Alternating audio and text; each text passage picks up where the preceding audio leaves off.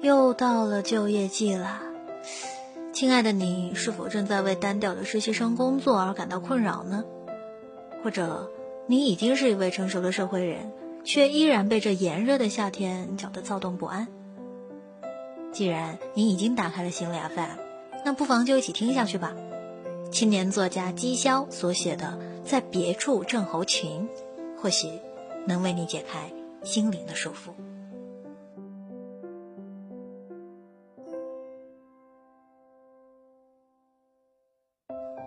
我有一位朋友，年纪长我几岁，工作能力很强，在我所处行业内算是小有名气。半年前他辞了职，在之后都在家中赋闲，每天喝茶写字，摆弄各种爱好。至少从社交软件上看，日子过得很充实。我有一次跟他聊天，问他有没有工作的计划，他没有直接回答我。而是绕开我的问题，说着行业的问题所在。最后他说：“没准儿换个城市，心境会改变很多。”我被绕了进去，追着问：“即使换了环境，这些问题不是依然还存在吗？”他答道：“可是如果你的心态变了，看问题的方式也许就会有大不同。”我说：“心态的改变与环境有必要联系吗？”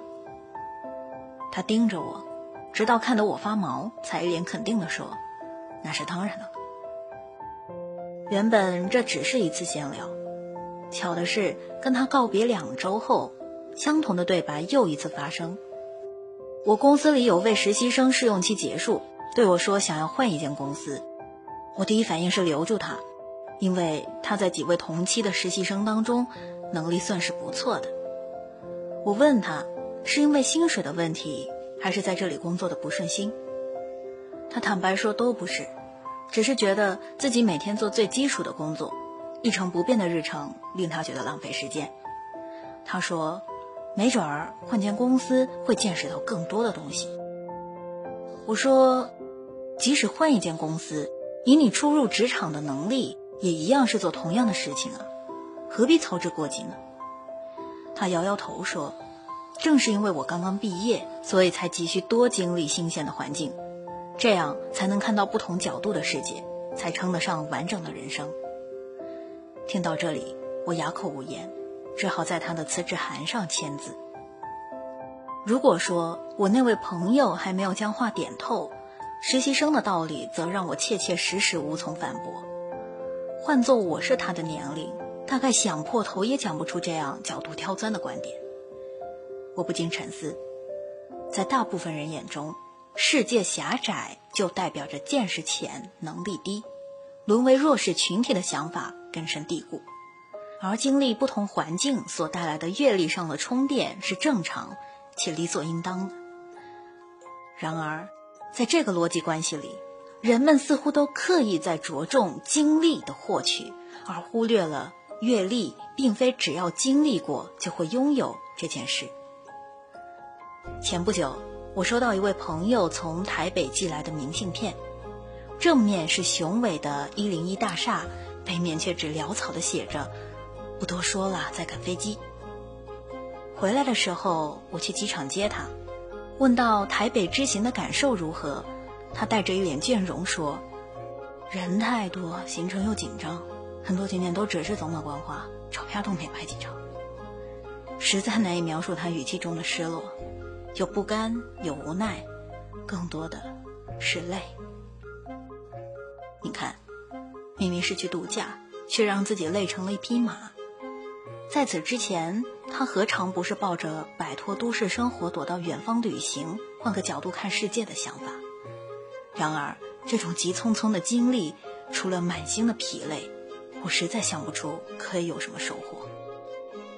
事实上，我认识的许多人都是这样。在城市里一天天觉得毫无乐趣、枯燥乏味、犹如困兽，却以为去遥远的地方旅行时就会神采焕发、活灵活现。相同的工作做上一年半载，就开始怀疑是在蹉跎人生，却以为换间公司、换个环境就可以寻找到青春的激情、丰富的见闻和源源不断的新鲜感。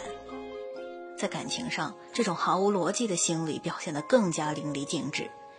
遇见心仪的对象，睡前辗转反侧，脑补无数种同他在一起的甜蜜场景，自以为天造地设。然而，真正走到一起时，却发现他矫情做作，爱慕虚荣，睡觉打呼，醒了还有口气，方才如大梦初醒，悔之晚矣。生活在别处，诗人兰波的这句话，自从被米兰昆德拉弄得世人皆知，就变成了困顿都市人们心中的精神鸦片。在一成不变的生活夹缝中求生存，难免会幻想在别处的美好。那儿有清新空气、恬静生活，有高薪待遇、闲暇时光，更有簇新的梦想、志同道合的人群和无数喜闻乐见的送炮女青年。记得念书的时候，我们的天敌是父母口中别人家的孩子。不久，你谈恋爱了。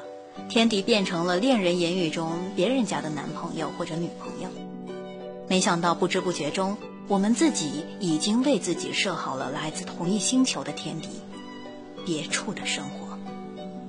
看完无数版本的励志电影和书籍传记，我们自以为掌握改变命运的咒语，学会不停地规劝自己和别人：换个工作，换个女友，换个城市，换种人生，用改变带来的可能性。来告解心中的压抑，却从未想过，此刻压抑着你的，未必是当下的生活。我另一位朋友，大学的专业是西班牙语，毕业后去厄瓜多尔援建铁路，在那儿工作了两年，决定回国。我问他原因，他说，那里的环境过于艰苦，经常睡到一半，发现被窝里有只巴掌大的毛茸茸蜘蛛，出门走一圈儿。两米长的鳄鱼满街跑，有时候吃人，有时候被当地人捉走吃。不仅如此，他还遭遇过不下两次持枪入室抢劫。终于有一天，他忍无可忍，觉得再待下去，可能总有一天会被鳄鱼吃掉，或者被无辜枪杀，于是毅然决定回国。回来后，他找了一份翻译的工作，薪水在国内也还算不错，但他始终无法适应。在厄瓜多尔的时候，他的工作比较自由，一到假期就买张机票满世界跑。可现在，连附近的旅游城市他也只能望洋兴叹。实在忍不住的时候，他就在广州租一辆自行车，漫无目的的满城跑。这种不适应感遍布他生活的方方面面。在国外，每天幻想八大菜系，梦里都是活色生香，但来到广州。依然每天只在一家茶餐厅用餐，不是他吃不起，而是完全没有了想要吃的欲望。就这样，他在国内工作不到三个月，就决定重新去国外工作。比起空虚，他宁愿选择艰苦。他的这种情况被我笑称为“在别处症候群”。在同一个环境待得越久。越会产生抵触的情绪和对别处生活的向往，但这种向往只是你对现实的失望和逃避。即使去到别处，也未必能获得理想中的生活。你只是像个赌徒般沉溺在那无数种可能性之中而已。我们习惯了时刻绷紧弦待命，哪怕是周末，也像是在与时间赛跑。两点约了朋友喝茶，所以一点就要出发，因为怕堵。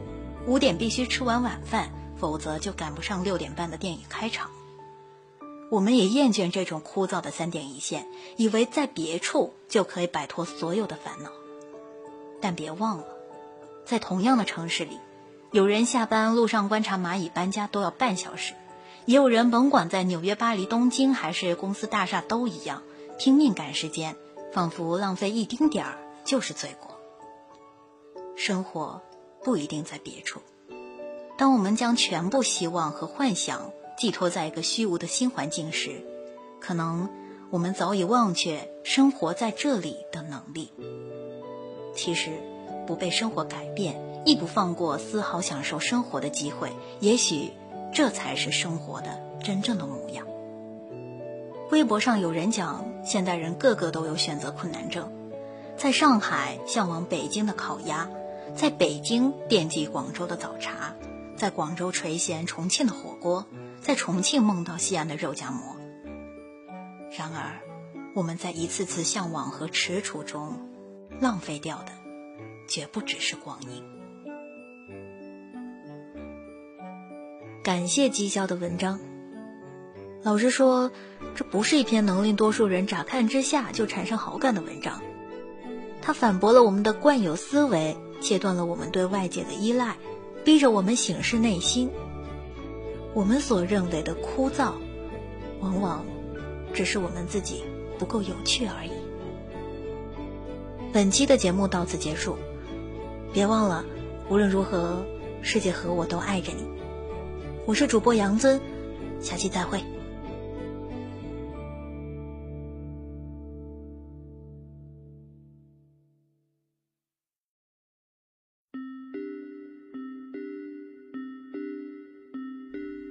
当你迷茫、失望、浮躁、悲伤、绝望的时候，我只想让你知道，世界和我爱着你。这里是心理 FM，如果你喜欢我们的节目，可以下载喜马拉雅手机版，并关注心理 FM 加微账号。愿温暖的声音伴你成长。